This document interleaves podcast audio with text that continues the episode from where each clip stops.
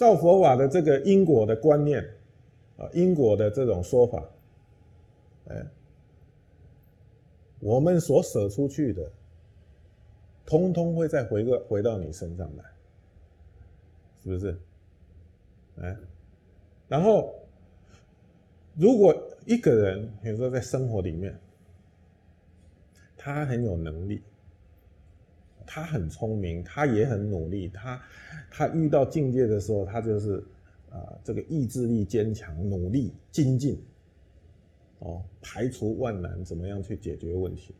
他是这样一个人，他头脑又好，但是奇怪，他做什么事情就失败。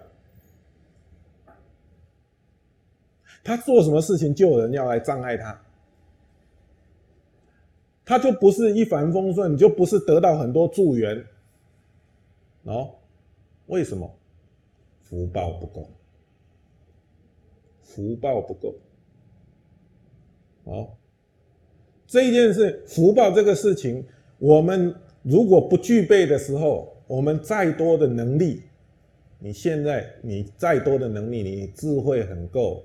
哦，你也很用功啊，很努力啊，这世间法大概的运作方法你也都懂哦，努力的去推动，但是啊，事不从心呐，啊，对啊，就是事这个事情不顺你的心呐，哎，奇怪，就是有一些逆缘，就是有一些障碍，让你这件事情要失败，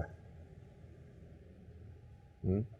甚至天都可能不顺从你，哎，你 你本来买的这股这只股票一定是涨的，结果突然间什么大灾难，整个垮下去了，地震、天灾，天都不帮你啊！这种东西你是算都算不到的，是不是？你再精明，你也没办法去算到那件事啊！这是福报问题，福报问题。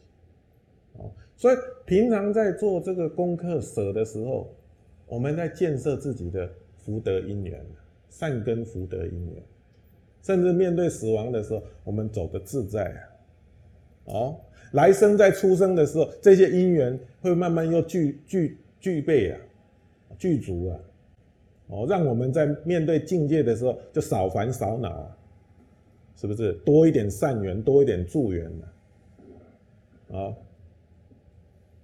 贵人在哪里？我们去看命，贵人在哪里？贵人在结缘当中。